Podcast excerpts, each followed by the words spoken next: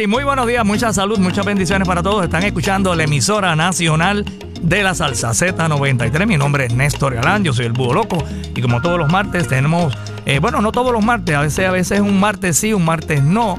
Depende de la disponibilidad de los músicos, ¿verdad? Y en esta ocasión pues tenemos la disponibilidad de uno de los mejores músicos, arreglistas, productores de Puerto Rico, una persona encantadora que apreciamos y admiramos muchísimo por su gran trayectoria y su humildad.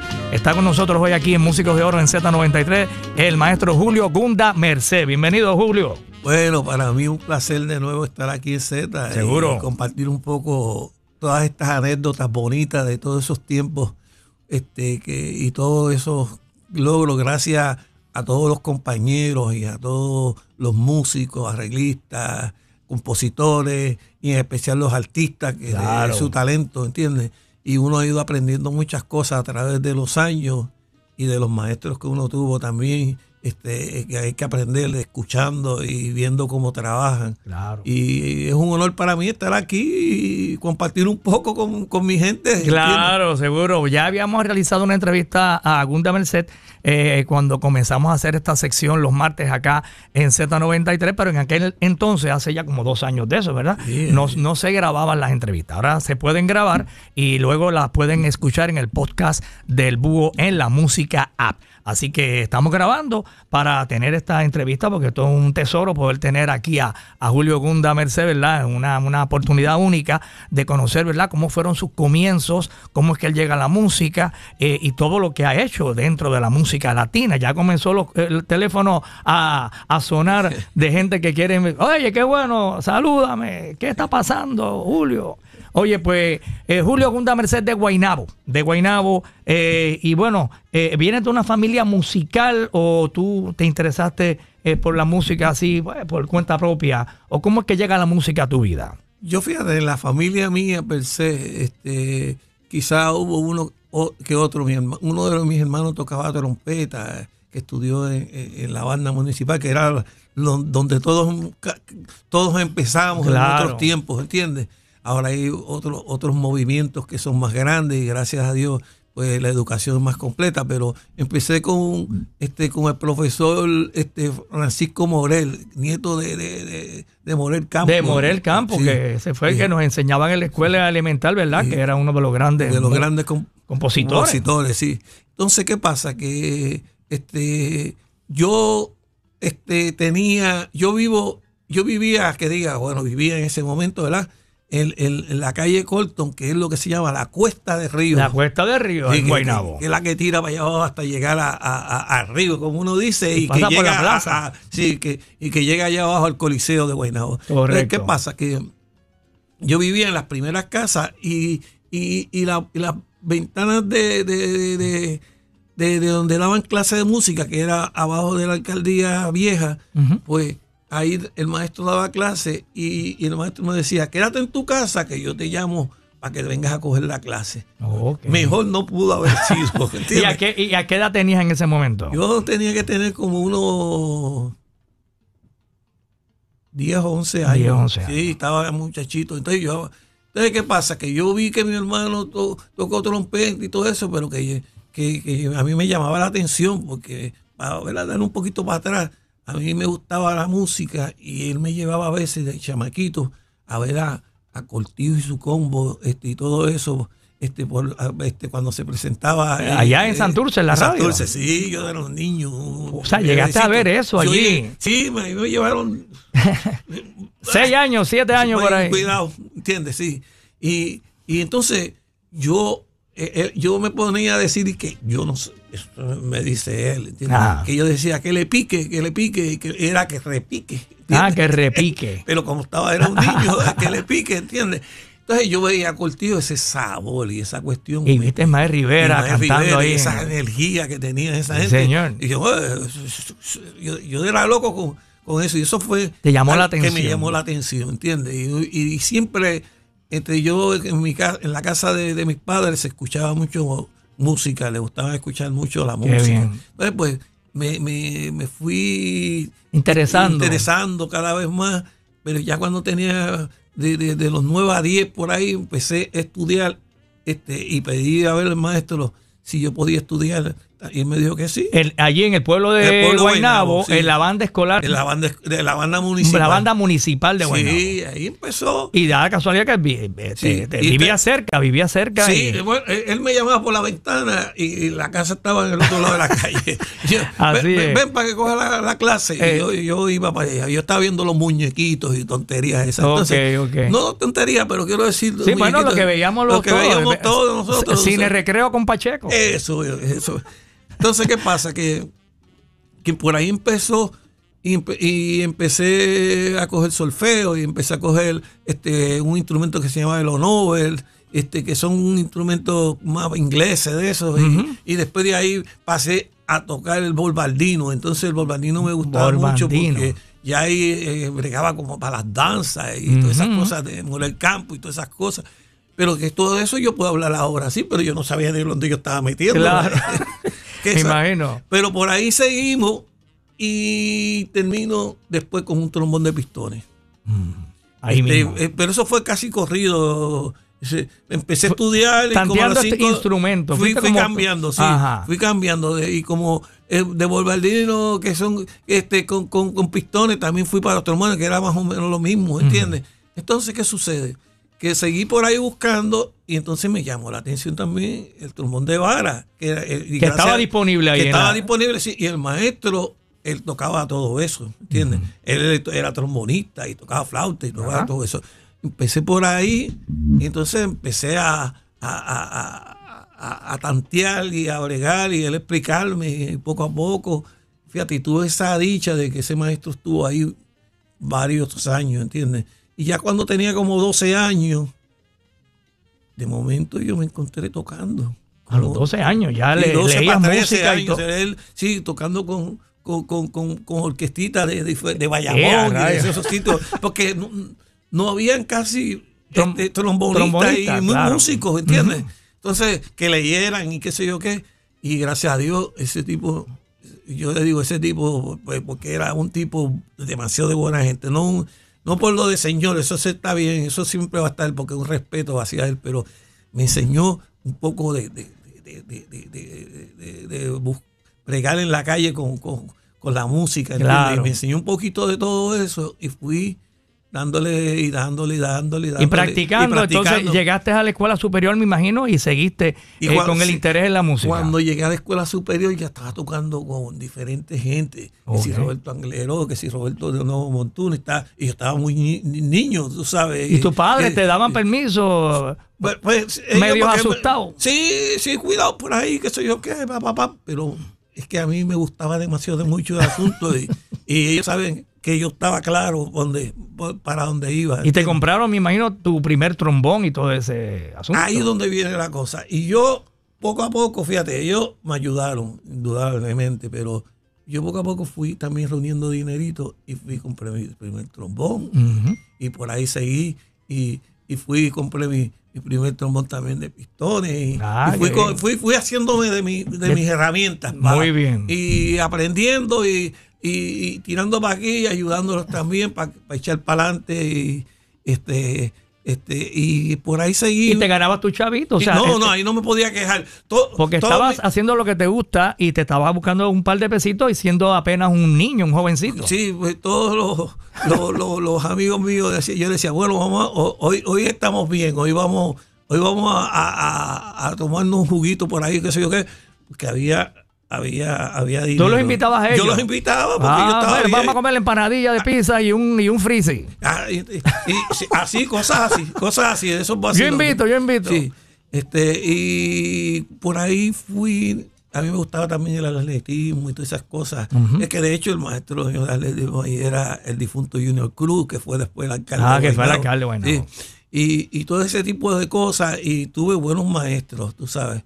Y por ahí seguí, pero no me quedé. Seguí buscando opciones y seguí estudiando con el mismo maestro del conservatorio que ya daba clase particular en su casa, ¿entiendes? Y seguí preparándome, fui viendo y, y fui al conservatorio a preguntar qué necesito para yo Al poder conservatorio allá en Atorrey. Sí. Fuiste. Era atrevido el negro, tú sabes. Sí, sí. Pero, pero que entonces Tú empezaron- dijiste, tú, ya tú estabas convencido de que la música era, iba a ser eh, tu eh, vida. y a que ser- tú ibas a ser músico. Sí, sí. Lo de la pelota quedó en el Sí, sí, sí, y la pelota me gustaba, pero es que la música fue algo que me arropó de una manera.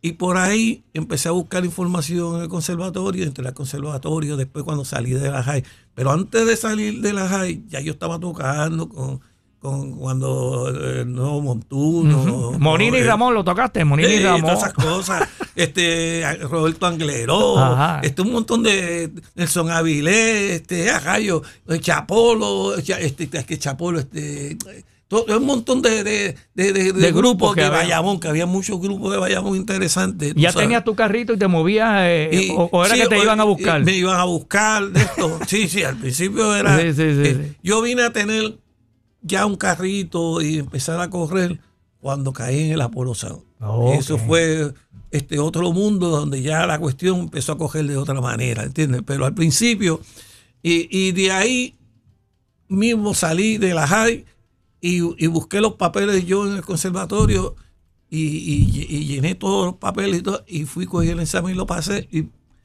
y entré al conservatorio de música. Muy complejo, pero gracias a Dios pude entrar. Este, Estudiabas en Guaynabo en la superior y entonces eh, Sí, eh, pero estu- seguí estudiando con el maestro que tenía, que, que era el maestro de antes de, de música en Guaynabo, que era Francisco Moreno, y, y por ahí seguí preguntando a otros y qué sé yo qué, porque uno empieza la curiosidad y a, y buscar claro. información. ¿Y qué año estamos hablando cuando ya empiezas en el conservatorio, que ya habías tocado con estos Sí, grupos? Como siete, dos para siete, tres, como para siete, tres. El nuevo sí. Montuno fue 69, 68, 69, pues me imagino que 70, 71, Sí, 72. por ahí, por ahí. Sí, porque yo, eh, son grupos que uno entró, este, que- ya habían empezado a grabar y ya habían hecho sus cosas. Y yo entré co- como músico y empecé a hacer. Y cuando viste el, viste el, el nacimiento, cuando vino el boom de la salsa con el álbum aquel de Life at Cheetah, de las estrellas de Fania, World Latin Scene, eh, viviste ese momento y, y fuiste de los, de los cocolos en aquella época que dijeron, esta es la música que es. No, porque eso fue algo que eh, fue una, como una explosión. Exacto. Fania fue Y una explosión. En, en- los 70, Fania fue Claro, eh, sí. una explosión Fue lo que nos convirtió a muchos en salseros. Y, y- por eso es que todavía mucha gente sigue en este, ese, movi- ese movimiento que hubo, porque fue grande, ¿entiendes? Entonces, ¿qué pasa? Que, que yo tuve la dicha y la suerte. Siempre digo que tiene que haber un poco de dicha y suerte, o la suerte si lo quieren poner así, Ya, porque no es solamente que tú toques y tengas la capacidad, sino que caigas en el sitio correcto también. todas A la esas hora cosas, correcta. y a la hora correcta, ¿entiendes? Y, y un y entonces yo estoy un día así en mi casa practicando piano, eh, no estaba ni tocando el trombón ni nada, abajo. ¿Tenías En un la- piano en tu casa? Tenía un piano, sí, en la parte de abajo, eso es una casa de dos pisos. Y, y, y de momento siento una voz que dice, oye, aquí vive un Mercedes. Y cuando yo digo, Cuando Ajá, sí, dime, que dígame. Y me dice, "Eh, yo soy Roberto Rodena, ¿no me conoce? ese, era, ese era Roberto Rodena que llegó por allí. y, y obviamente tú lo conocías porque era una, una, una pero figura- era que yo estaba de espalda y yo, y, y- y yo le estoy hablando, pero yo estaba en el piano y, cuando me viro así, era Roberto Rodena. Y yo digo, "Oye, ¿me va a abrir el portón ese o no lo va a abrir? ese es Roberto, Roberto Sí, era sí, así. es. Y tú, bueno, pero ah, claro que "Está sí. sí, yo te voy a abrir el portón, voy a abrir mí, y abrir el portón. Y este tú- sorprendió y dice, ¿qué hace Roberto Roena en mi casa? Claro, pues si yo era un niño. Yo, yo- yo lo que tenía era este, eh, eh, 19 años. 19 años, sí. Sí, y ya. Roberto Roena estaba y pegado con, Sound estuvo haciendo el ruido. con el escapulario y el tú lo coloco yo tranquilo, "Yo hacía rato. Me dice, yo soy Roberto Rovena y quiero hablar contigo. Y yo digo, Parece que alguien le comentó, mira, hay un chamaquito allí en Guaynabo. este, fíjate que después yo, tú, yo, yo también, este, él terminó con nosotros también en ese momento, que fue Marcano, tú sabes, Fernando Marcano. Ah, ma- Marcano, ¿verdad? Marcano, sí. Entonces Fernandito este, le había dicho, hey, miren, Guaynabo hay un chavaco que toca trombón de bar y toca trombón de pistones. Este, si tú lo, si, eh, este es la, el teléfono de él y esta es la, la, la, la dirección. La dirección. Oye, y él fue. Él primero fue Antes de llamarte. antes de llamarme. se apareció por Y ahí. Se apareció, entonces me dice, oye, este era, yo este, me dicen que tú tocas trombón, que tocas los dos, ¿son verdad? Y yo decía, sí, sí, intento, estoy bregando con eso. Y me dice, pues yo tengo un ensayo esta semana, este, tú puedes ir. Y yo digo, bueno, tú me llamas y yo voy, pues claro, ¿entiendes? Entonces quedamos en esa. Y me cogí el teléfono y se fue. Y tú sabes, hablamos otras cosas y qué sé yo qué y con quién tú habías tocado, y yo le dije aquello y lo otro, papá, papá, papá. Como ya había corrido ya un poquito más claro. con otro. Este, y, como a la hora me llama. El mismo día que, te, el mismo día, el mismo día que te conoció. Sí, y me dice, oye, tú puedes tocar esta noche.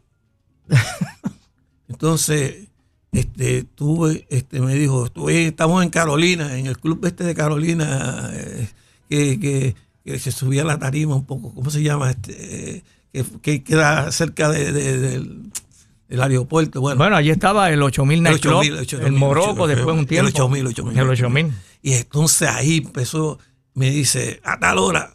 Y yo le dije, bueno, está bien, yo tengo una cosa antes, pero yo voy a llegar a esa hora. Y, llegué. y era un baile que había ahí. Un baile que había.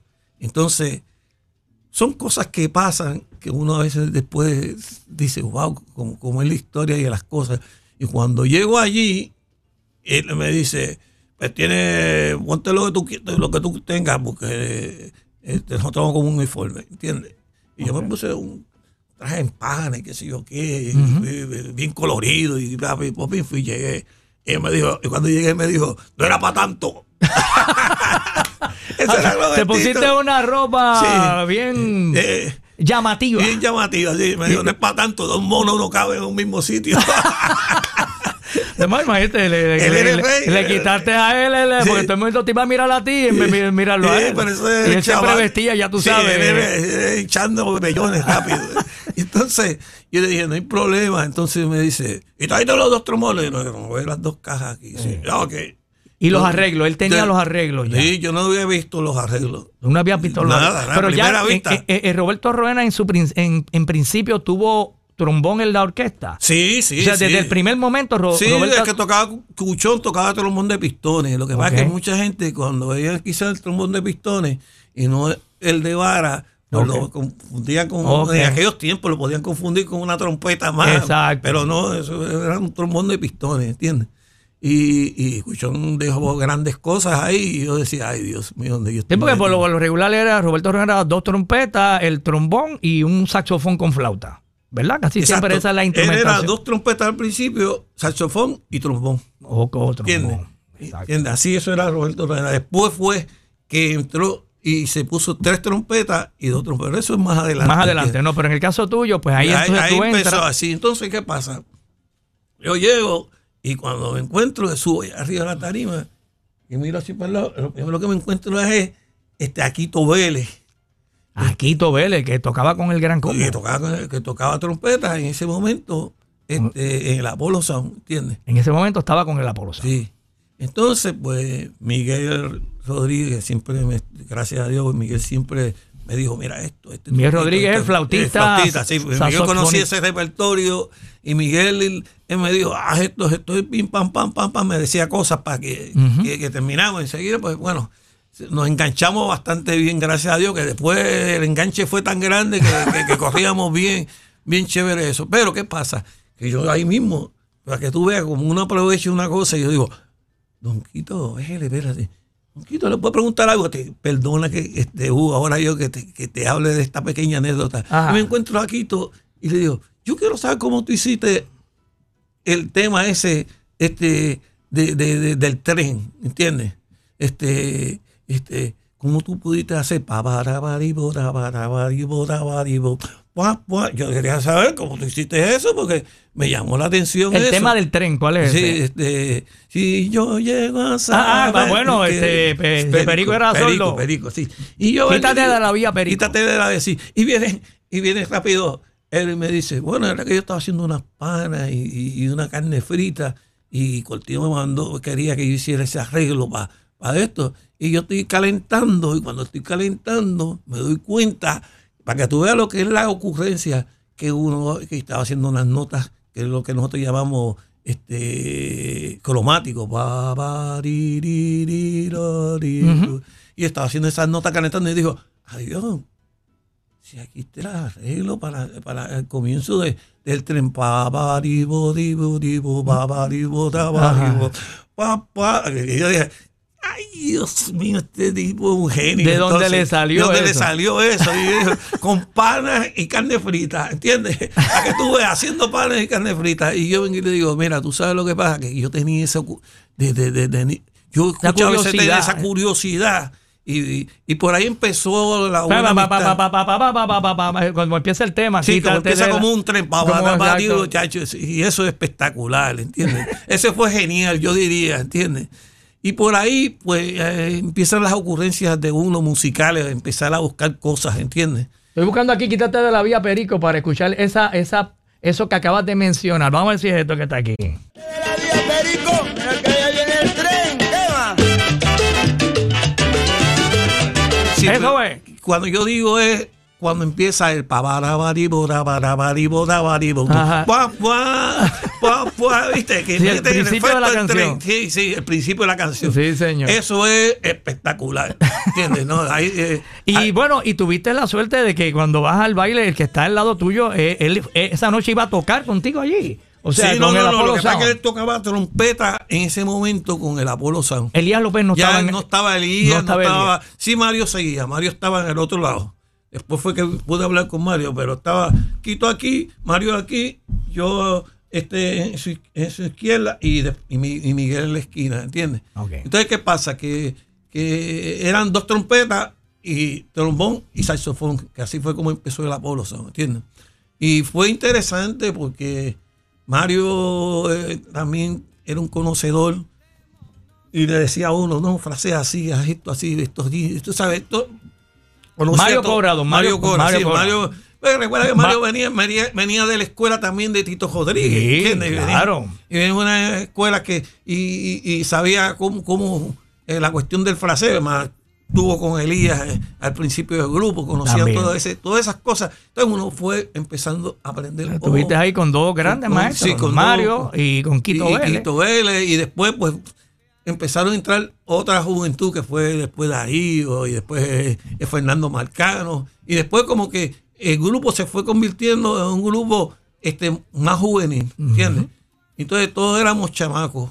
Cuando vinimos a ver, todos éramos chamaquitos, A ¿entiendes? Roberto le gustaba esa esquina, o sea, de momento tiene un grupo y de momento se iba como que buscando este eh, cambiar el personal para darle más, como refrescar el grupo. Pero a él le gustaba mucho el- el- el- la renovación. La y- y no- Y, no- renovación. y, y- y- y- y- y músicos jóvenes, porque eso atraía eh, la otra parte. Fíjate, es que él era comerciante. Visionario, Fíjate, que- comerciante, ¿y de Sí. qué manera? Oye, pues vamos a seguir conversando con Julio Gunda Merced. Nos hemos extendido un poquito en esta primera parte del programa de Músicos de Oro, pero vamos a hacer una pausita. Me gustaría escuchar una canción, pero vamos a escuchar la canción luego de la pausa que viene a continuación para seguir conversando en Músicos de Oro con nuestro invitado de lujo, Julio Gunda Merced. Desde, nue- desde nue- desde nuestro nacimiento en el 1978. Hemos visto la evolución de la salsa en todos los sentidos. lluvia,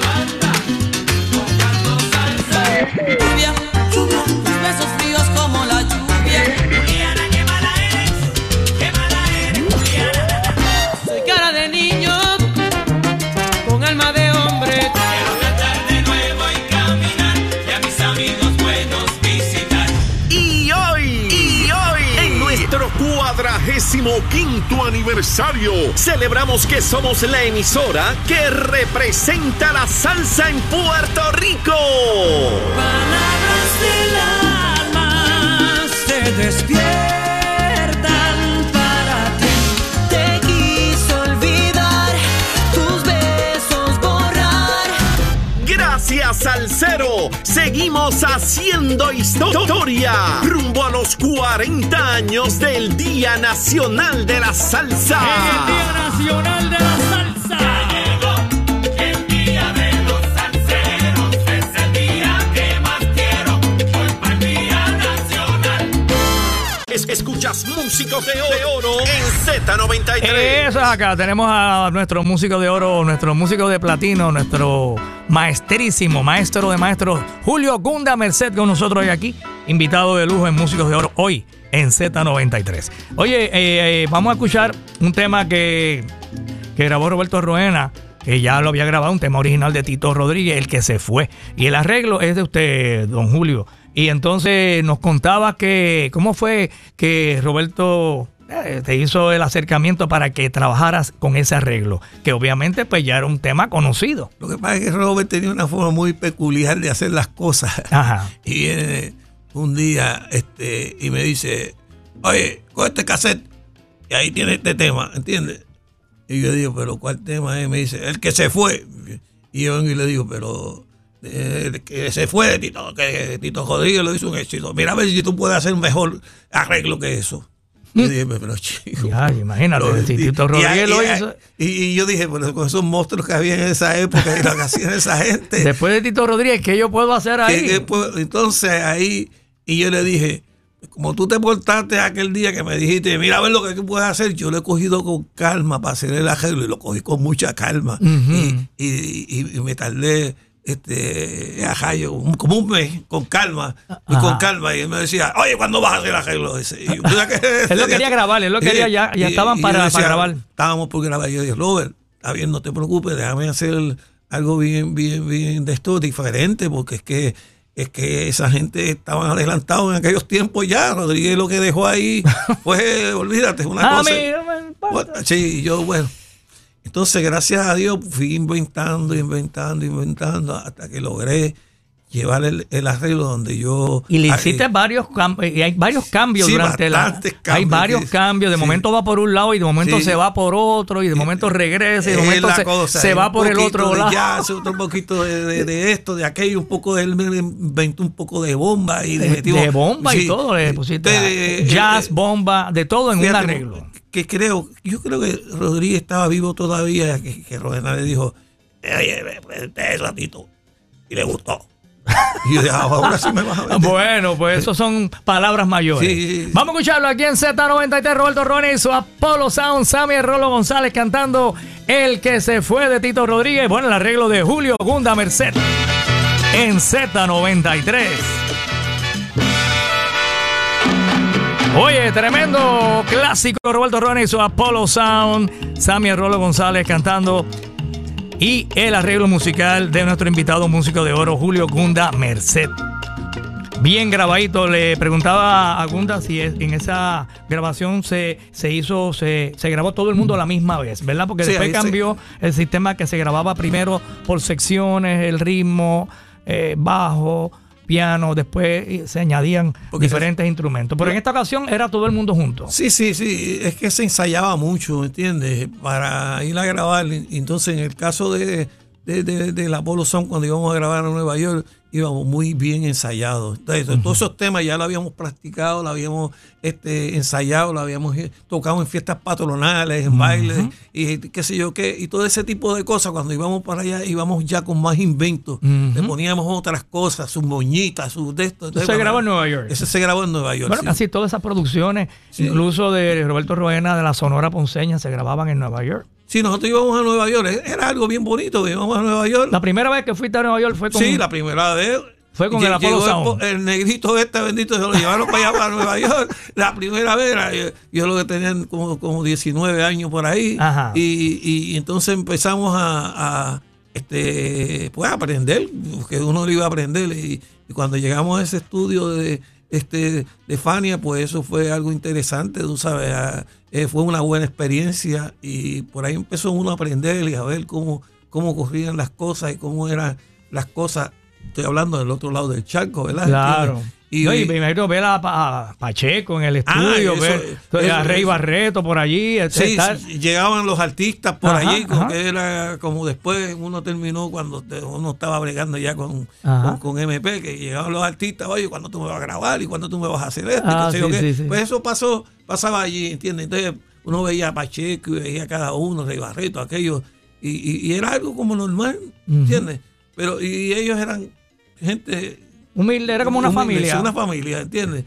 pero uno aprendía muchas cosas porque uno tenía una visión distinta este, de, de que eran como unos artistas allá, ¿entiendes? Pero que fíjate, eran más, más reales de lo que uno se imaginaba y estaban claros lo que estaban buscando. Entonces por ahí uno va aprendiendo y Claro. escuchando. Me y- imagino que entonces también ah, realizaban sus presentaciones ahí en Nueva York. Eh, eh, a la- mientras estaban grabando, eh, realizaban sus presentaciones a veces uno o dos bailes por noche. Así de fácil, dos y hasta tres. Tres bailes. Llegábamos a veces a tocar en un club y, y cuando te- estábamos tocando en ese club, que teníamos que tocar otros dos sets, nos íbamos a tocar a otro más arriba, Ujú. ¿entiendes? Caminando con los A veces en el, instrumentos. en el mismo bloque. Sí, en el mismo bloque. En el mismo y vecindario. tocábamos, sí, y, y tocábamos qué sé yo qué.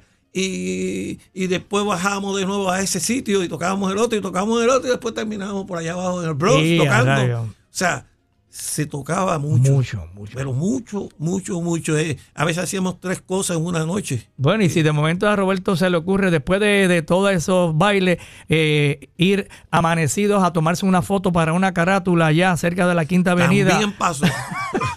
en el disco número 9. Bueno. cuéntame de eso. este, pues mira, por allí vieron, este, en aquel entonces estaba Pucho Sufrón que tocaba abajo. Y, y entonces yo no sé de qué manera ellos vieron el número 9. Un edificio. Sí, y entonces yo estaba en la, eh, eh, eh, en la, en la, como en la acera así, este, este, frente a unas tiendas de, de- de- Ujú. entonces por ahí, este, se, se le ocurre, el, el disco es el número 9, pues vamos, ¿y por qué no se hace la foto ahí que mira que tiene? Y todo, y Rowena llegó a verlo y dijo, aquí es donde voy a tirar el disco. Es- escuchas músicos de oro, de oro en Z93. Bueno, estamos aquí con el gran músico, compositor, arreglista, productor, director Julio Gunda Merced en Músicos de Oro en Z93, conociendo su gran aportación a la música latina, su trayectoria. Ya conocimos, ¿verdad?, cómo fueron sus inicios eh, como niño, como jovencito, interesado por la música, cómo llega el trombón a su vida. Luego, eh, las oportunidades que surgen de participar con diferentes orquestas y luego, pues, llegar a, grandes ligas, digo yo, con Roberto Ruena y su Apollo Sound, que ya estaba consagrado y era una estrella muy admirada y respetada ya a principios de los años 70. Y bueno, eh, luego, pues, eh, estás varios años ahí, ¿verdad? Eh, eh, Gunda, estás con Roberto Roena eh, tocando el trombón, estás haciendo arreglo, ahí te escuchamos, te escuchamos. Tuvimos como, como, como seis o siete años con Rowena. ¿sí wow, entiendes? una época espectacular. Una de las mejores porque fue de 7-2 como hasta el 7-9, 7-8, Ujú. por el 7-9, por ahí. Entiende que fue que yo de ahí empecé a incursionar ot- otros movimientos. Ahí hiciste otro cambio. Entonces, eh, estás con Roberto Roena, tocas el trombón, haces arreglo, y entonces estás como 6 o 7 años, y entonces de momento pasó algo ahí, para nosotros los salseros de esa época. Eh, digo, aquí pasó algo, que se le fueron a Roberto Roena varios músicos y eh, uno de sus cantantes principales, Papo Sánchez, y entonces surge una nueva orquesta que funda y organiza Julio Gunda Merced, que es Salsa Fever. Sí, Más eh, o menos así, eso fue lo que, lo que pasó. Eso fue básicamente porque nadie se quería ir de ahí. Ahí nadie se quería ir, ni Roberto tampoco quería que nadie se fuera de ahí. Lo que pasa es que hubieron diferencias y las diferencias a veces hacen cosas que surjan y cuando te- terminamos, pues de una manera u otra terminamos separados. No fue de momento todo el mundo, sino fue algo poco a poco, ¿entiendes? Fue al, este, al salir Papo Sánchez, que él- hubo una diferencia entre ellos, pues tú sabes, también este, hubo una diferencia que este Papo Clemente y Que era el timbero en que ese era el momento. timbero, entonces por ahí empezaron ciertas cosas y entonces como que empezamos a, a- a- tener diferencias y qué sé yo qué, que son algo normal. Claro. Que de hecho yo la hablé con él y la hablamos cuando él tenía su, su, su- en su apartamento ahí, Mundo Feliz y todo ese Ajá. tipo de cosas. Él y yo aparte, y yo le dije, entonces que yo mismo le dije, mira, este ahí está Luti, para que lo pueda usar Luti para el trombón, y eh, los muchachos y muchos bu- buenos trom- trombonistas. le- tú mismo le recomendaste, Sí, entonces. sí, y gracias a Dios lo hizo y, y- y funcionó muy bien y todo. Pero, ¿qué pues sucede? Que este, de ahí quisimos hacer un grupo y yo este, empecé a este, el arreglo de, de, de, de- de- ¿cómo se llama? Este, de No hay vuelta atrás. Ajá. Primero se tocó en el Apollo Sound. Oh, mira para allá. Tú lo llevaste. lo- yo tú- sí, y, y lo, y lo tocamos. eh, este, En y y se eso. quedó, eso se quedó grabado en uno de esos programas de, de Telemundo del Ah, mediodía. para eh, allá. Pero mucha gente ni lo sabe. El show de las 12, El show de seguro. las 12, sí. Pero, Que pero ustedes iban mucho ahí. Bien. Pero ¿qué pasa? Que por una de esas razones, pues, hubo esa separación. Y mucha gente se creen que ese tema se hizo. No hay vuelta atrás. todo quedó tirándole tú a- a- a Roberto y Rueda eso y no- no fue así, no fue eso no así. fue así, eso se dio así, ¿entiendes? Después, ¿entiendes? Entonces la gente lo vio así. Y, y entonces el que lo grabó, que después fue que, que yo le dije a Frankie Gregory, que era el dueño de Puerto Rico Star y todo eso, y dije, mira Frankie, este, yo tengo esto y que se- pues vamos para el estudio. No me dejó ni terminar la frase. Pues, pues, Vamos, va- vamos a grabarlo. Vamos, vamos a grabarlo y grabamos todo eso y por ahí. Entonces, empezó- los músicos, los músicos que se habían ido del Apolo en ese momento se fueron a trabajar con- en este nuevo proyecto que tú creaste. Sí, y, y fue un poquito difícil por esto también, porque por ejemplo también se había ido, se había ido de, de la Ponceña, este, Edgardo Morales y Tito Gómez. Oh.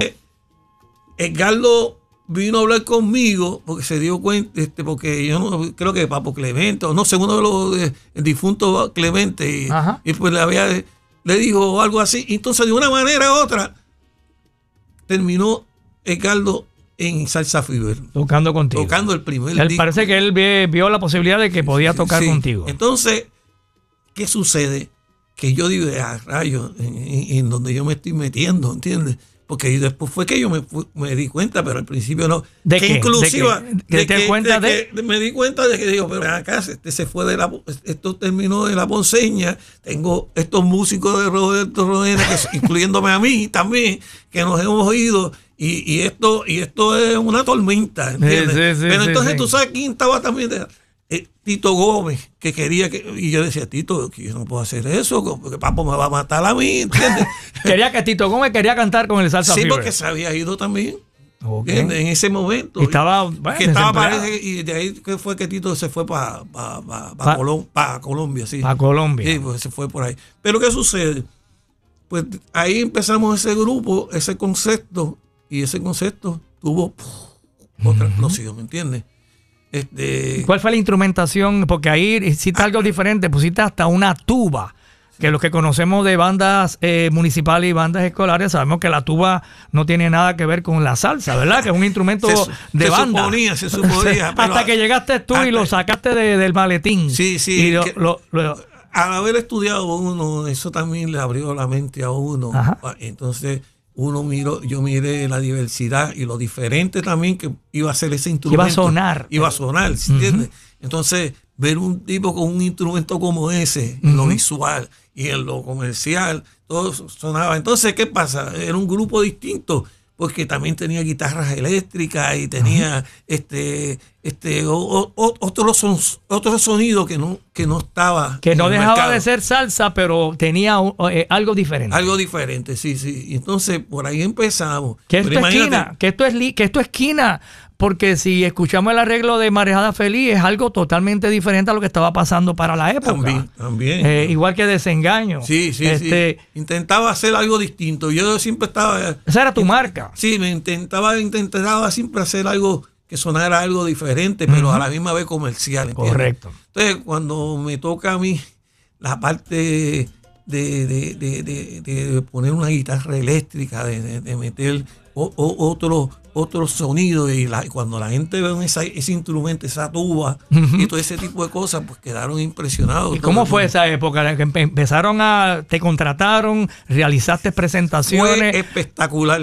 Desde el arranque, sobre 30 bailes, y eso se sí, porque empezó a sonar en la radio Eh, rápido. Sí, eh. y, y eso fue desde el arranque, que era, estábamos llenos, pa, y eso era, eso era a palo limpio, entonces to- todo el mundo. Y era como una orquesta juvenil, el Salsa Fever, estaba eh, eh, pegado lo de Saturday Night Sí, Fever. sí, sí, estaba- todas esas cosas. Todo Todo- es como que eh, que- contribuyó que a que... todo eso como que unió, eh, porque estaba la época de la, de de la discoteca. De y- John Travolta, y John entonces Travolta y revol- todo eso. Por ahí fue que nos fuimos. Exacto, ¿entiendes? muy bien. Y, y eso como que compaginó Ajá. Dentro del mundo de la salsa y fue algo dist- distinto. trabajaron gracias a mucho. Dios y el público respondió y muchas fiestas patronales y mucho, so- sobre todo mucho baile de, de colegio y de escuela y de bien juvenil. ¿Y cómo fue la reacción de Roberto Roena? ¿Se sintió un poquito, oye, pero ven Bueno, acá? Ro- Ro- Cuando te le volviste a encontrar, ¿Qué te- dijo? siempre ¿Qué te teni- dijo? Siempre tuvimos una buena relación, pero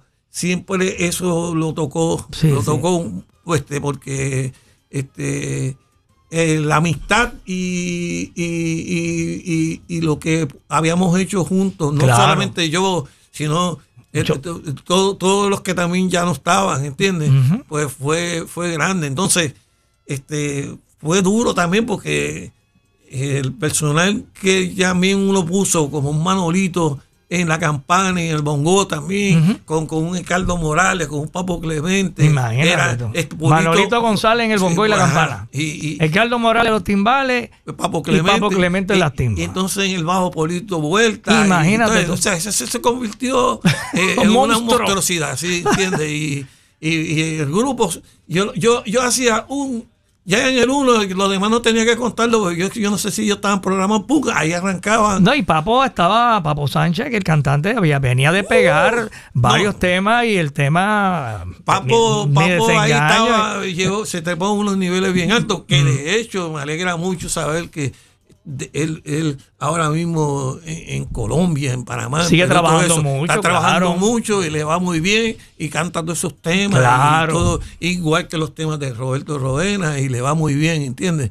Que eso, eso es bueno porque mantiene eso vivo todavía, ¿entiendes? Claro. Tú sabes, pero fue algo en aquellos tiempos un poco violento, y, y- pero que así son las cosas porque a veces suceden de esa manera y no de la manera como cuando él se fue del combo, ¿entiendes? Claro. Hacer su Apollo Sound. y- Y son, son etapas, como yo digo, etapas, pero fue interesante. ¿Cuántos este, años duró el Salsa Fever, el concepto, tu orquesta Salsa Fever? Sí, duró unos cuantos años. De Salsa Fever lo metimos desde 79 por ahí. Para, Hay tres producciones. Y sí, hicimos, sí, hay más, porque después se hicieron unas con, con, con MP, ¿entiendes?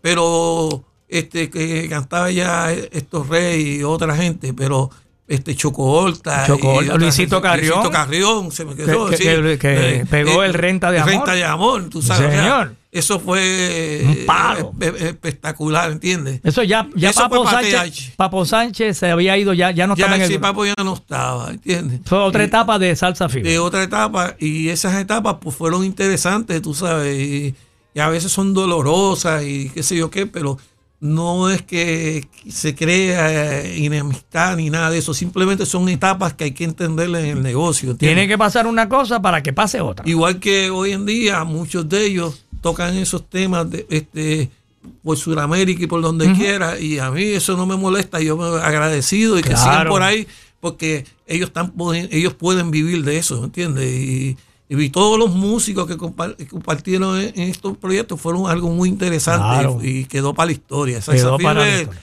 fue un grupo que al principio impactó de una manera grande, ¿entiendes? Porque fue distinto. Distinto.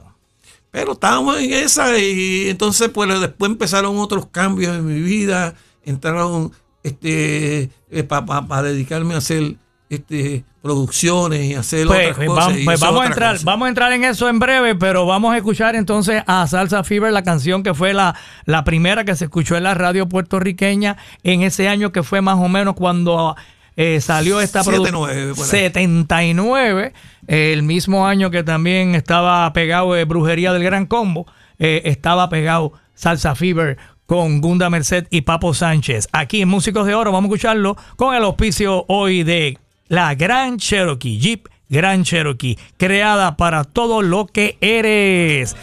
Salsa Fever, Julio Gunda Merced cantando Papo Sánchez.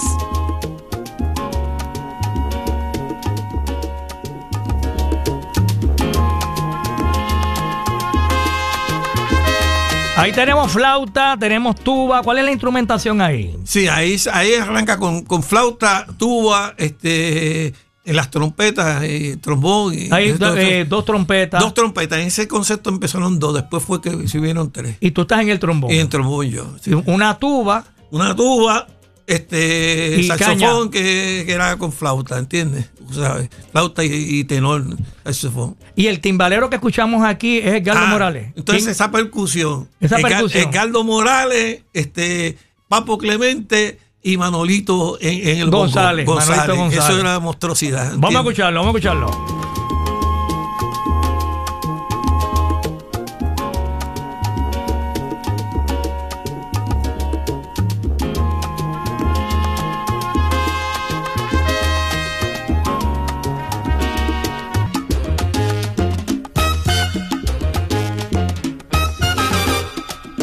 Salsa Fever, Gunda Merced, Salsa Fever en Z93, Músicos de Oro. Nuestro invitado hoy, Julio Gunda Merced, en Z93. Oye, eh, Julio, eh, tremendo, distinto y diferente el sonido de Salsa Fever. Ahí logra varias grabaciones, eh, varios temas que pegaron.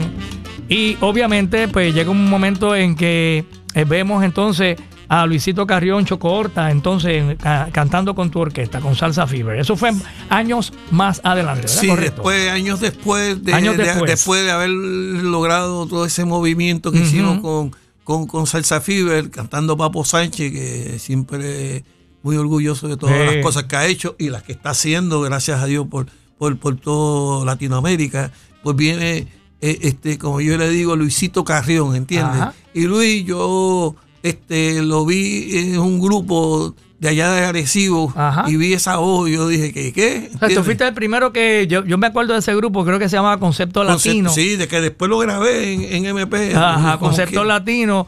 eh, y ahí te llamó la atención. Y fuiste el primero, ¿verdad? Que le dio así de. para grabar con una orquesta conocida. Sí, entonces este, fui a hablar con los papás y todo ese tipo de cosas. sí, sí, eso era, era un protocolo que había y, y entonces pues ellos confiaron en mí, qué sé yo qué, y, y así fuimos. Y cuando vinimos a ver, pues hicimos esa grabación donde está Renta de Amor, ¿entiendes? Donde está Renta de Amor. eh, esa letra es tuya. Y obviamente el arreglo es tuyo también. Renta de Amor. ¿Cómo es que surge esa, esa inspiración que te da con escribirle eh, a, a la renta del amor? Esto es un poquito difícil, pero lo voy a decir. Digo, si se puede no, decir, No pasó porque- nada malo. Lo que pasa es que uno tiene etapas en la vida, ¿entiendes? Lamentablemente. Y una de las que este, terminé yo escribiendo de ese tipo fue cuando me casé la primera vez y me divorcié, ¿entiendes? Y entonces me da con escribir. Este, bueno, escribí dos, ¿entiendes?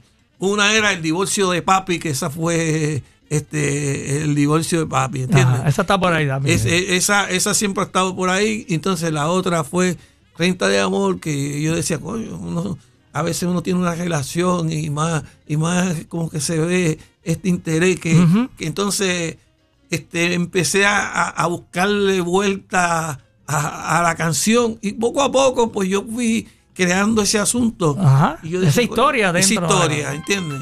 Ujú. y, y, y, y, y, y, y- y- y de esa manera, y de esta manera, básicamente, este empecé a buscar el, el truquito y cuando vine a ver, pues surgió ese Terminaste tema. la letra. Terminé la letra y entonces dije, bueno, voy para el arreglo y voy a hacer algo distinto de nuevo. Entonces ahí ya cambié un poco la combinación y usé, en vez de, de la tuba, usaba dos, dos saxofones tenores. este, Ujú, sí, porque es un sonido tres trompetas diferente. Y, y, y- y- entonces el trombón. Y entonces eso cambió y le dio otra dinámica. Al venir yo con Carrión, pues le quise darle otra dinámica y fíjate. Otro color, a- color. a, a la orquesta. Y ese sí. color quedó de maravilla. Espectacular también. Y entonces ahí vino el Luisito, hizo ¡bing! y dio en el centro de, de donde tenía que dar y eso fue un palo o, o también Y otro. para aquel tiempo me imagino que era el famoso cassette. Tú se la cantaste. Ah, el cassette y- se, y lo- se la cantaste en el cassette a Luisito. Toma, Sí. apréndete la canción y aquí está la letra. Y, y que no se enrede la- el, el cassette, ¿entiendes? Que no se te dañe el cassette. no, fueron bonitos tiempos y, y- y bajé muchos, mucho que tuve que bajar de adhesivo porque Luisito no, en ese momento no tenía carro ni nada de ese tipo Ajá. de cosas. Y lo tenía que llevar y se quedaba en mi casa y Oh, todo ese qué tipo de cosas. Pero gracias a Dios hicimos un trabajo, eh, eso fue ya para el, para el sello TH, Ujú. ¿entiendes?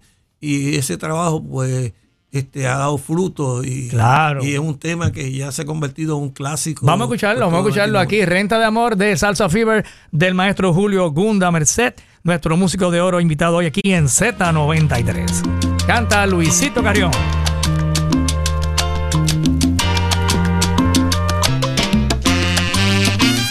La renta. Oye, qué renta cara esa, la del amor. Julio Gunda Merced, Salsa Fever, ahí cantando Luisito Carrión en Z93. Y bueno, escuchamos algo diferente ahí con eh, un coro ahí con voces femeninas, ¿verdad? Eh, eh, me decías que estaba por ahí Yanira Torres, Hilda González. Sí, sí, Dalbert. eh, y, la- y Darbel García Y también. varios, sí. Este, es que son tanta la gente. Querías que hacer algo diferente también y te fuiste buscando con- un color diferente. Un color sí, diferente. y pues surgió y por ahí después bregábamos un poco más con esa con ese tipo de línea de conceptos así. Claro, y después más adelante eso te motivó quizás a traer a la Chocohorta al grupo y demás. Sí, de ahí traje a Choco y traje a Raquel Velázquez. Ah, Raquel Velázquez. descanse, ¿entiendes? y, y- y por ahí le fuimos dando otro matiz, ¿entiendes? Y Salvador Solí después. Entonces fue dándole otro, otro, otra, otra onda a, a- a las voces del, del grupo, ¿entiendes? Ya estábamos ahí llegando a los 80. Esto fue ya. Sí, para- sí, ya estamos en los 80, eh, ya ahí estábamos haciendo. Ese disco fue como 82, 84. Por ahí, por ahí. Oye, pues seguimos conversando un ratito más con el maestro Julio Gunda Merced aquí en Z93. Y bueno, eh, ahí escuchamos a Luisito Carrión antes de estar con la Sonora Ponceña, con Boy Valentín y con, con el Apolo Sound, que él estuvo Sí, con esas sí, tres. sí, sí. Porque antes de todo eso fue, Fue, con sal- fue, fue así. fue sí, con Salsa Fever. Bueno, vamos a, a una pausita, mi gente, una pausita breve. Es- escuchas músicos de oro, en Z93. Oye, Julio, eh, bueno, luego de haber estado con Salsa Fever, eh, lograste muchísimos éxitos, diferentes cantantes. ¿Qué pasó después de Salsa Fever con Julio Gunda Merced? Bueno, como todo, uno va dando cambios y la música también iba dando cambios. Entonces empezamos a, a otra etapa que era más bien hacer arreglos de Ah, nuevo. ok. ¿Entiendes? Volvimos de nuevo como, como el, el comienzo de nuevo, pero con, un- pero con otra fórmula, ¿entiendes? De, de hacer este, música. Entonces ahí empezó este, sellos así, este, este, como TH. TH. Entonces habían otros, otros movimientos que estaban empezando a surgir, que era lo de la salsa Romántica. media romántica. Pero que eso no fue que vino boom, boom, boom de la noche a la mañana. Eso era algo que iba como en burbuja, Ajá. empezando. Entonces empezamos a hacer cosas para TH, tanto como para Paquito Guzmán, como para Andy Montañez, como para Rafi Levi. Me tocó hacer este. Como el Moribibi. El Moribibi, El sí. arreglo del como el Moro Viví. Que nadie se viera, eh, viera esto porque este Es de Gunda. eh, Gunda un arreglo este para Rafi Levy, pero no, y fue interesante y se hizo y igual de- que Willy Cherino y fueron un montón de gente más que, Cheo. Feliciano, eh, me encanta el arreglo de Chenchita. Ah, pues Rodena me trajo eso y me dice, tiene que arreglarle eso a Cheo. Como él le decía, bueno, tiene que arreglarle eso a ¿Quién te Cheo. dijo? ¿Quién te dijo? Roberto Rodena. Este, Cheo me dijo que le tiene que arreglarle esto para este disco. ¿Entiendes? Y, y yo dije, pues, pues lo Está arreglé, bien, pues, está bien. Entonces, ahí hicimos también, eh, este, hice el arreglito y, y se lo enviamos y, y allá vino Luis Ra- Ramírez y, lo montó en, en ese disco y fue Fue formidable. todo un éxito. Y gracias a Dios, pues por ahí se fueron abriendo cada día más las puertas desde esos tiempos. Entonces, cuando caemos con, con lo que fue TH, este Rob Ben, que el director de, de producción era este Julio César, ¿entiendes? Julio y César Fran Delgado. Torres era el, el- el gerente general aquí en Puerto Rico y Tony Moreno era el jefe El ejecutivo, el eh, ejecutivo el de- inversionista. sí, el presidente de, de la compañía este y, y entonces pues empecé a hacer una serie de arreglos para ellos que de hecho Esos eran los tres, los tres grandes, ¿verdad? Que, que estuvieron Sí, al que frente. estuvieron al frente de TH ¿entiendes? Entonces, pues ahí empezaron a hacer grandes cosas. Tuve la oportunidad de hacer este, un, un- sinnúmero de cosas con ellos también. Ahí fue que nació lo de, ¿verdad? Musicalmente Eddie Santiago. Después de ahí vino Sushi, surgió, que fue Eh, cuando eh, vino el la boom. salsa romántica, y vino el boom, tú sabes. con Eddie Eh, Santiago en los 80. Eddie Santiago, Willy Frankie González. Ruiz. Sí, Willy González hacía coro pa- este, con, con, con, con lo de, con lo de Eddie Santiago. Mira qué cosas ahí. Y Con de- tuvieron- tuvieron y tuvieron en también haciendo cosas. Y, y después de ahí, este, ellos dos hicieron el grupo que, que después terminó. Eddie, porque fue que TH se interesó más por Eddie Santiago, ¿entiendes? Y Willy tocaba trombón. Correcto. Y iba a ser como el director. Entonces, por ahí, para que ustedes vean cómo se empatan Sí. las cosas. Y después no pudo ser, y Willy siguió afuera, y por ahí vino. Willy Eddie, grabó por su cuenta. Y entonces Willy empezó a hacer dos temitas aparte, y me llama Papo Río, que en paz descanse, que era el ingeniero de grabación, y por ahí también me tocó a mí hacerle algo a Willy González, y ahí empezó eh, otro movimiento de la salsa romántica que fue bien grande eh, y Eddie Santiago fue uno de los arquitectos de eso, Claro. que fueron los que lograron todo ese Y movimiento. Julio César Delgado era como el, el Sí, el director, de, productor de- musical. musical, sí, estuvo trabajando muchos años con ellos por ahí, ¿entiendes? Hicieron grandes cosas, ¿entiendes? Y después, ¿cuándo es que comienzas tú como de lleno, que te toca como esa posición de ser el director Sí, de, después- de producción, de repertorio, artistas, eh, y comienzas a trabajar con, con, por ejemplo, el caso de Tito Roja? De Tito Sí, sí, eso que- lo empezamos en MP, porque Tony, este, hubo un cambio de, de mando en, en- en lo que era el sello este, este TH, y entonces este, Tony no estuvo de acuerdo en ciertas cosas y, y- y entonces se fue. Entonces vino a Puerto Rico, y entonces Fran Torres, mira cómo es la cosa, me llama y me dice, mira, ven para acá para que, que, que- que tengo aquí a Tony, qué sé yo qué, porque este sería bueno para ti que tú estés con él para que ustedes hagan cosas, porque si no yo también hubiera hecho algunas cosas contigo, pero este yo tengo ahora a Julio César y yo, no entiendo eso. Claro. Entonces, y gracias a Dios que Fran me dio, este, me- me- este vino y habló, hablamos los tres, entonces Tony decidió, este, vamos a empezar a hacer esto. Y ahí que crea lo de Musical y ahí Production. vino Musical Production, sí. Y entonces ahí fue- eso fue... de esos primeros artistas que fueron... Sí, de los primeros artistas, eh, fíjate, uno de los que empezamos que, que fue, fue Willy González, empezó su producción él primero con dos temas haciéndolo, entonces... Amor eh, Pirata. sí, Amor- exacto. Amor Pirata, Quiero Morir en tu piel, ese tipo. Este, este, eran dos temas distintos y después ahí fue que hicimos, ahí mismo empezamos a hacer esos temas, ¿entiendes? Entonces nosotros empezamos a conseguir repertorio después, porque Willy había hecho dos temas adelante y, y, y yo le dije, Tony, este muchacho yo le veo que puede competir con lo que está pasando, con lo que está pasando hoy en día con lo de Eddie Santiago. Que está pegado ya Porque él. él, él también tuvo que ver un poco con, con el principio de lo que estaban haciendo de, este, de, Will, de, de Eddie, ¿entiendes? Entonces Claro. empezamos a hacer cosas y por ahí eh, rompimos, fuimos rompiendo la, la- eh, eh, el, asunto. Pero ¿qué sucede? Para hacerlo rapidito, este, empezamos a grabar cosas. Ahí grabamos a Pedro Conga, grabamos una serie de, de gente. Pedro Conga con Maelo Con Ruiz. Maelo Ruiz. Con Maelo Ruiz Sí, cantando. Sí, a eso, eh, eso fue un palo. Un palo, muy bien. Entonces, por ahí, gracias a Dios, se- seguimos haciendo cosas y aparece Tito Roja. Un día estamos en la 15 y Tito Roja aparece y dice, oye, ayúdame con esto, ayúdame con esto. Y yo, "Bueno, ¿la ayuda de qué? Me dice, no, yo quiero que tú me ayudes con esta grabación que tenemos, que hicimos con, con la Puerto Rico. Este, Puerto Rican Power. Y yo digo, ok, este, déjame ver. Yo te conecto con Tony. Tony, mira, él quiere hacer algo, él canta. ¿Quién es el Tito Roja? Que, ah, sí. Se llevó producto y me dijo, ¿tú crees que es bueno? Y yo le dije, sí, vamos a hacerlo, pum. Y lo hicimos, empezamos, el disco ya estaba hecho. Ya estaba hecho y, y- y le, y le- a ustedes lo escucharon y le gustó. Y gustó, ¿entiendes?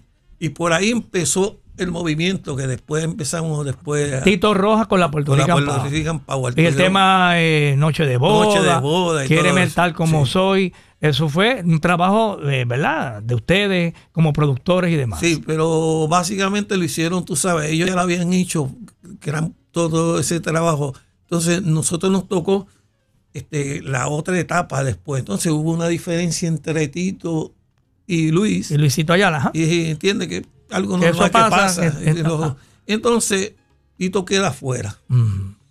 Entonces, este, por ahí venía un huracán que no sé si tú me dices que era Hugo, Ah, bueno, para el 89, fue el 89. huracán Hugo. Sí, y yo me pongo en el estudio que estábamos haciendo, que eran creciendo, y me pongo a trabajar. Ajá. Y Antes hice- que llegara el huracán. Antes que llegara el huracán, tuve una semana y le Ajá. metimos como veintipico de, de bases haciéndolas. Bases son piano bajo, este, conga bongo, todo eso, todo ese tipo de cosas. Solo hice todas esas bases Para grabar a. para grabar, no, para grabar diferentes cosas. Ok. Entonces vino el huracán y hubo que parar. Pero, Pero me- la- me- lo que tenían en mente era eh, grabarle a Tito Rojas. sí, de- no. Que no ya, había, ya había dejado la sí, Puerto ya Rico. había dejado la vuelta, pero yo no había seleccionado los temas. Ok. Entonces, después que pase el huracán, yo selecciono este tema, este tema, y ahí vino ese movimiento de ese primer disco de Tito Rojas, que se hizo después, se complementó y se fue haciendo. Y cuando vinimos a ver, eso vino de cero. Y de momento el disco fue cogiendo como un color y una Tú, fuiste- forma. tú- tú escogiste los temas. Sí, sí, Sensual, todo eh, eso, eh, eso. Tormenta de Amor, Siempre Seré. Todos eh, esos temas los escogieron, se escogían, ¿entiendes? Y después él también este, Aportaba. sabes, claro. Y los arreglos musicales de esos Sí, temas. Entonces, todos esos arreglos eran de diferentes arreglistas, pero yo le decía, mire, yo quiero este concepto así. Y esto es dos trompetas como Pacheco y tres trombones. Dos Este, trompetas y tres trombones. Sí, y tres trombones, ¿entiendes? Entonces, jugar con separaditos las cosas y este tipo de cosas para yo meterle este este ¿cómo se llama? otros ingredientes Eh, los adornos, para hacer, la sí, para hacer- para hacer un como como como una una, una ensalada que tenga de todo un poco ¿entiendes? Me imagino que Tormenta de Amor te hicieron el arreglo y usted, el de la idea Ah, de ponerle el- los, los truenos sonando en la canción, eso fue idea suya. Sí, sí, sí, sí. Julito Alvarado fue que hizo Fue el que arreglo, la sí. de Tormenta de Amor. Y yo vine y le dije, voy a ponerle estos truenos porque yo creo que esto va a ser interesante poner unos truenos y todo ese tipo de cosas, porque estamos hablando. Es lo que yo vi de, de- de como si fuera una película, ¿entiendes? Y el tema sensual que fue el que le dio título a esa producción. También los escogimos y le dimos la vuelta. ¿Quién hizo ese arreglo? Sensual fue. Pero fue el tema que le dio, fue el- quizás el primer tema en promoción, si mal no Sí, ese recuerdo. fue Ricky. Yo creo que fue Ricky. Ricky, Ricky Martínez. Ricky Rodríguez, sí. Ricky Rodríguez. Ricky Rodríguez. Y entonces, bueno, pues vamos a escuchar esa canción, ya que tengo una pausita breve que realizar. Y seguimos hablando un poquito más con el maestro Julio Gunda Merced, gran compositor, gran arreglista, eh, músico y productor de muchos grandes eh, artistas que han logrado éxito bajo su dirección. Aquí está uno de ellos, Tito Rojas. El inolvidable Tito Rojas con Sensual. En Z93, Músicos de Oro en una presentación de Jeep Grand Cherokee. Silencio en la noche.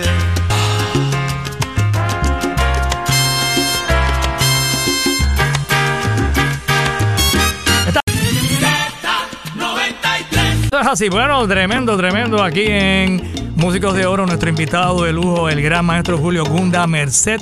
Gracias a todos los que han dejado sus comentarios en el fanpage de Búho Loco, le das like y nos dejas tu comentario y tu, ¿verdad? tu reacción a la interesante entrevista y la historia tan bonita de este gran puertorriqueño, orgullo boricua, Julio Gunda Merced. Comentarios muy bonitos que te han dejado por ahí, eh, Gunda. Y recuerden que nos pueden dejar también sus comentarios en nuestras redes y este programa queda grabado en un postcat. Después, cuando eh, esté listo, yo se lo dejaré saber a todos ustedes que esté disponible, que lo pueden escuchar esta tarde o esta noche o en, cuando ustedes quieran, en el podcast de El Búho Loco en la Música App, donde están todas las entrevistas que hemos realizado en Músicos de Oro, incluyendo la de hoy que va a estar ahí. Gracias también a nuestro auspiciador de hoy, es Jeep Grand Cherokee, creada para todo lo que eres. Oye, maestro, se nos acabó el tiempo, pero qué, qué historia tan bonita. ¿Y a quién le gustaría saludar? ¿Qué comentario le gustaría dejar a nuestra audiencia? Como siempre, un saludo a toda la sociedad musical, a todos los músicos, arreglistas, compositores que tuvieron que ver con esta carrera que uno ha podido hacer a través del tiempo y, y gracias por su talento también que lo fueron y, y gracias también, de hecho, a mi esposa Gloria, ¿entiendes? A toda la familia mía, tú sabes, de parte de mi madre, mi padre y de, y de la familia de ella también. Y a todos los músicos por todo lo que han podido dar y a todos los artistas que trabajaron con uno y que y porque eso es una oportunidad que uno tiene como ellos tienen también. Claro. Y agradecido siempre por todo lo que hemos podido hacer y eso ha quedado, ha quedado para la posteridad. Muchos están funcionando todavía como si fuera este, la grabación hoy hecha, ¿entiendes? Y eso me hace, me llena de orgullo ver que muchos siguen por toda Latinoamérica haciendo grandes, este, teniendo grandes éxitos. Y todos estos artistas, no solamente Tito Rojas, Anthony Cruz, Tito Gómez, Roberto Lugo, Willy Todos esos artistas, usted Pedro trabajó de Conga, ellos. todo, todos los, toda la gente que estuvo, Chocohorta, todos los que estuvieron para, quisiera decir todos los nombres, pero es una lista demasiado de, de extensa y todos los músicos, arreglistas y compositores, todos los que pudieron ayudar para poder lograr todo esto que se logró este, a través del sello MP y sobre, sobre todo este, a todos ustedes en la radio, Claro. por- porque sin ustedes no, no, no, no, no hubiera, no, eh, de verdad no hubiéramos existido. Y gracias a Dios, este, toda esa, toda esa música sigue existiendo por ahí. Y lleva, mucha de ellas lleva más de 30 o 40 años. De Y- 50 y, años. Y algunas hasta de 50 años que yo empecé desde niño, ¿entiendes? Y, y jamás lo hubiera pensado de que las cosas hubieran seguido sonando como, como siguen sonando y gracias a Dios a, y al esfuerzo de ustedes que siempre están buscando en, en- en el medio de la radio, Hugo. Claro. Y agradecido siempre y le digo a todos, un día de esto haremos algo y, y- y que sea para bien y vamos a si un día de esto si inve- inventamos algo para el Día Nacional en, grandes, en grandes escalas, tú sabes. Una vez te invité para. Estuviste con los Salsa Fever, estuvo con nosotros. Sí, en- Salsa eh, Fever tocó, eh, sí, eh, sí, eh, No, no- no recuerdo si fue en el aniversario de Z o en un día nacional. el, de- Día Internacional.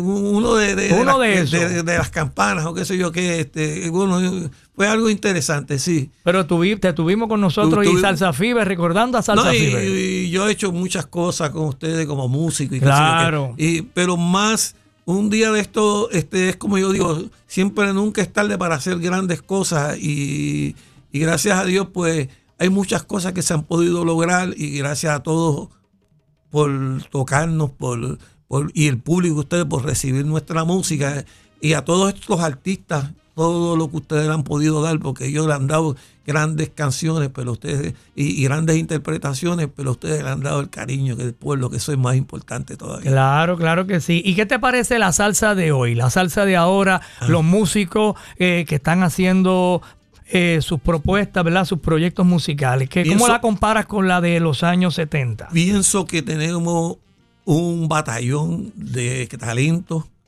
que van a hacer grandes cosas. No, no se rindan porque yo sé que hay muchos que están, se, se desesperan un poco, Ujú, esa es claro. parte de la juventud también, ¿entiendes?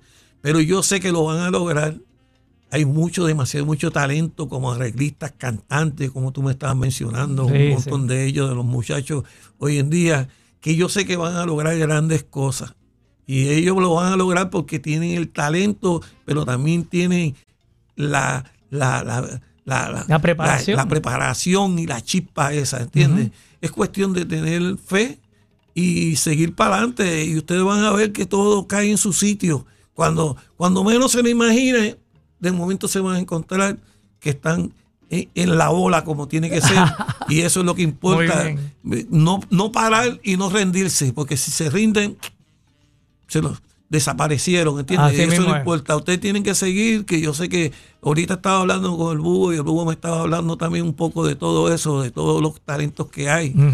Y es bueno que ustedes se den cuenta que no es que la radio los vaya a ignorar ni nada. La radio también tiene situ- situaciones de desarrollo y, y ha cambiado todo el negocio de una forma grande, pero eventualmente muchas cosas van a caer en su sitio nuevamente y ustedes van a, van a tener las oportunidades de lograr grandes cosas. Claro, porque hay mucho talento y hoy en día estos jóvenes estudian, se preparan, conservatorio, escuela libre de música, muchos son, además de músicos, son cantantes y cantan muy bonito, Eh, o sea que es otra generación, es otro momento. U- Una generación distinta a la cual tiene mucha preparación. Y algunos pueden tocar piano y cantan y tocan conga y cantan y pueden tocar cualquier instrumento y a la misma vez cantan, ya sea una trompeta, un saxofón. O sea, hoy en día tenemos un- una cuestión como una ensalada de, de talento tan grande que va, va a haber una revolución de nuevo, el nuevo movimiento.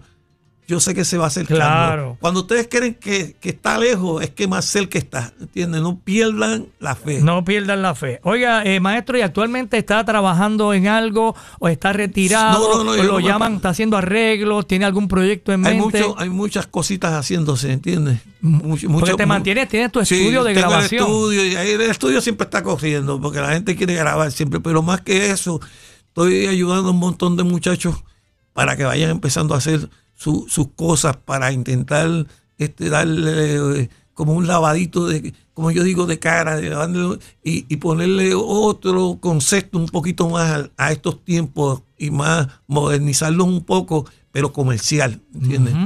Y estoy ayudando a dos o tres que vamos a ver, pronto lo verán por ahí. Muy bien. Y Ya, vamos a ver. Pedro Conga me dijo que está grabando con usted allí en el Sí, estudio Pedro, y sí, siempre sí, tengo dos o tres. tengo, está Pedro Arroyo que va y graba allí Sí, también. por ahí van y hacen sus pininos muchos de los muchachos, son muchos, de verdad. Eh, hay una filita haciendo últimamente, pero agradecido también por ellos, pero más que eso, yo lo que, lo que busco es que empiecen a, a- a hacer sus logros, ¿entiendes? Que puedan lograr que todas puedan brillar con luz propia, claro porque que sí. eh, tenemos tantos talentos que yo sé que en otros estudios, en otros sitios están haciendo cosas. Y, ah, y sobre todo, siempre agradecido con todos los arreglistas que trabajaron y compositores que trabajaron, han trabajado a través del tiempo con, con este servidor, ¿entiendes? Y todos esos grandes músicos que hay hoy en día y grandes arreglistas como Ramón Sánchez, Ricardo Claro. Rodríguez, este, tú sabes, hay tantos que, que- que- que- no pararía de, de- nombrar y sé que van a hacer grandes cosas y hay buenos muchachos jovencitos que están haciendo unas cosas espectaculares. No dejen, no paren, no, no se de, no, no, no, ¿cómo se llama? No pierdan la fe No pierda la fe. no pierdan la fe que, que por ahí viene, ¿entiendes? Y lo que viene va a ser más grande de lo que ustedes se imaginan. Así mismo, y lo dice don Julio Gunda Merced, un veterano, un genio, una persona que, que todos admiran, quieren y respetan. Así que, maestro, gracias. Oye, antes de retirarnos, eh, vamos a escuchar Marejada Feliz. Usted hizo el arreglo, la letra de Don Tite Curet. eh, y entonces, cuando usted le presenta este arreglo a Roberto Roena, que era, que, que tiene esa introducción, eh, le llamó la atención a alguien en el estudio, bueno, pero ve acá, esto para tocarlo en un baile, este, esto es lo más del sol, esto no va a sonar bien. O sea, ¿cómo fue la reacción al escuchar ese arreglo totalmente diferente a lo que estaba pasando en ese momento? Lo menos que se pensaba era que ese tema iba a pegar de esa De la manera. forma en que pegó. Sí, porque era un tema demasiado de distinto. Y lento. en- Y en- en- empezaba al- como, como, como, como, como- Un viaje, misterio. como un Eso- misterio. Eso, sí, eso, es- eso era un viaje. Esa es la, la de esto. Es como tipo película, tú sabes. ¿Y Como- por qué le, le dio a usted con hacerlo de esa manera? Eh, ¿Hay alguna razón o fue que le vino esa inspiración de hacerlo así? Además de todo eso que has dicho, que tienes razón, Mm. este, fue el hecho de querer hacer algo distinto. Entonces, eh, Tite me decía, cada vez que me lo encontraba, me decía, ¿y cuándo? Y, y ya hiciste el arreglo, ¿entiendes? Cada vez que me lo encontraba, la que hice. Ajá. Y yo dije, estoy en eso. Y él me dice, lleva mucho tiempo en eso. o sea que Tite era muy Sí, seguro. sí. Y yo le decía, pero cuando lo escuche, yo sé que te va a gustar, ¿entiendes? Tranquilo. Y viene, este, y después fíjate, cuando escuchó el arreo, dijo, lo que metiste fue como una, como el león de la metro, una película. No fue mi intención, pero, pero así salió. pero gracias a Dios ahí está y, y ha sido un tema que siempre, de una manera u otra, por su sentimiento que, que- de la canción que escribió Tite y eh, el sentimiento que crea la flauta y, y toda la música en general, da un, da un motivo de, de- de- de- de- mucho encanto, de muchas, de muchas cosas positivas. Y cuando lo tocaban en los bailes, Muchacho, eh, no, o sea, eh, eh, em- eh, venía esta introducción y me imagino que todo el mundo se quedaba así en la pista mirando hasta que entonces llegaba el momento en que entraba o empezaban a bailar desde el principio. Sí, porque no, la gente cuando entraban a bailar era cuando Papo empezaba a cantar. Exacto. Pero, pero al principio todo el mundo Se estaba ahí así mirando. como mirando. Y de momento, vamos a bailar. eh, pa. Ese- ese- esa picardía que tenía Tite, que era muy, muy mezclado con la música brasileña y todo ese tipo de- Entonces, pues, le di ese toque y creo que, que también tiene un toque un poco. ¿Cómo se llama esto? De metrópoli, así, de, de- de que tú te sientes en, en otra, en, como en otro mundo, ¿entiendes? En otro, otro tipo de. ¿Qué es esto? ¿Esto es salsa o esto es este, este, una salsa este, computarizada o qué es esto? ¿Entiendes? Estabas adelantado a tus tiempos. Parece que sí, ahí se me fue la mano, pero. No, y después lo que hiciste con Salsa Fever también que le diste un aire diferente a, a ¿verdad? A lo que era el concepto de, de la orquesta y de los arreglos y todo lo que has hecho después. Pero en esta canción, pues realmente es como un viaje, como usted dice, como un viaje. Los viajes a veces son buenos porque eh, la gente como que se los disfruta después, ¿entiendes? Y, y veo que es una canción que, que cuando viene el, el estribillo ese este del, del coro, Ajá. todo el mundo canta eso con sentimiento, ¿entiendes? Claro, el coro es bien importante. eh, Y ahí Tite se la comió. el coro, eh, la letra y el coro es de Tite Curet. Sí, sí, la letra, eh, eh, cuando digo sí, el, el coro y el estribillo ese que va repitiendo, ese sentimiento que tiene, pues al ponerle la flautita y, y todo ese tipo de cosas, corriendo de otra manera, este más, más clásico y qué sé yo qué, como que le dio como un toque pues, bonito, como que se siente uno en otro, en, en otro, en otro sitio, ¿entiendes? Comente, claro. Comentábamos que tan importante es la letra, eh, la interpretación, como el coro de la canción. Puede ser la mejor canción, la mejor salsa del mundo, pero el coro tiene que tener su encanto. Por eso es que le decimos, tiene que tener gancho ese. El gancho. Sí, Tite tenía eso. Ese gancho. Ese, ese gancho lo tenía de la A a la Z. De la A a la Z. Ah, Lo recordamos con cariño, de la A a la Z. Seguro. Bueno, gracias, maestro Julio Gunda Merced. Un honor tenerlo acá. Y un placer para mí, para todo el público que siempre escucha la Z93. Sí, aquí está. Roberto Roena y su Apolo.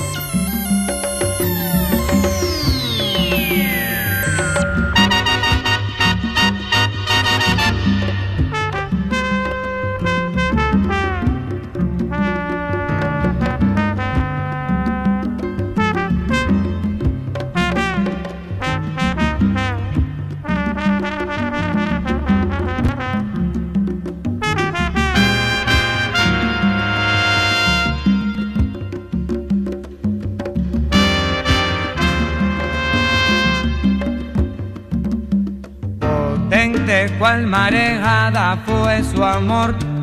La playa de mi cariño la arrasó.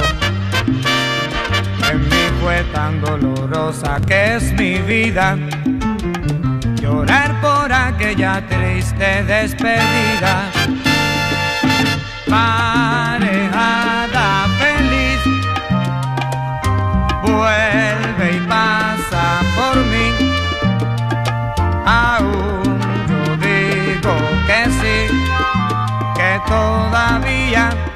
pienso en ti. Marejada feliz, vuelve y pasa por mí. Aún yo digo que sí, que todavía pienso en ti. El vértigo que mi alma provocó, lo íntimo sacudió en mi corazón. Traté de evitar su rápida partida, su amor que sigue lejano de mi vida.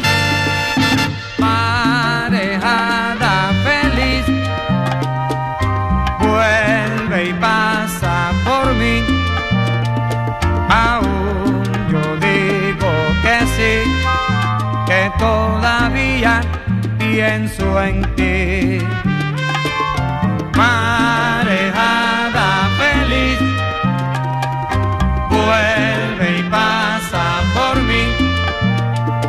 Aún yo digo que sí, que todavía pienso en ti.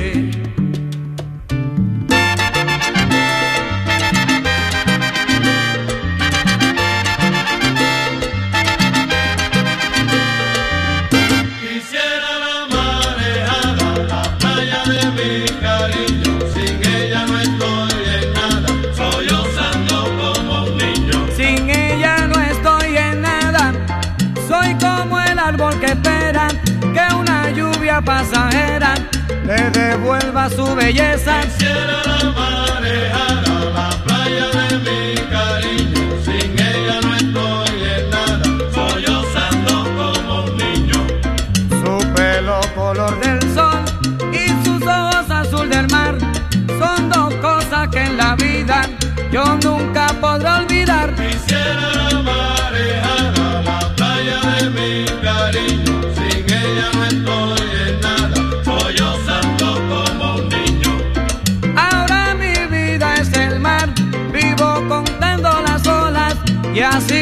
pasan las horas y vuelva a llegar la aurora.